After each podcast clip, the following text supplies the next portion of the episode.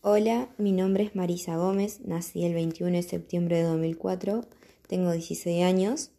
Actualmente estoy cursando el quinto año de la secundaria en el Colegio Santa Rosa de Lima. En mi tiempo libre me gusta bailar, es una actividad que realizo desde los 7 años. También me gusta mucho pasar tiempo con amigos y con mi familia.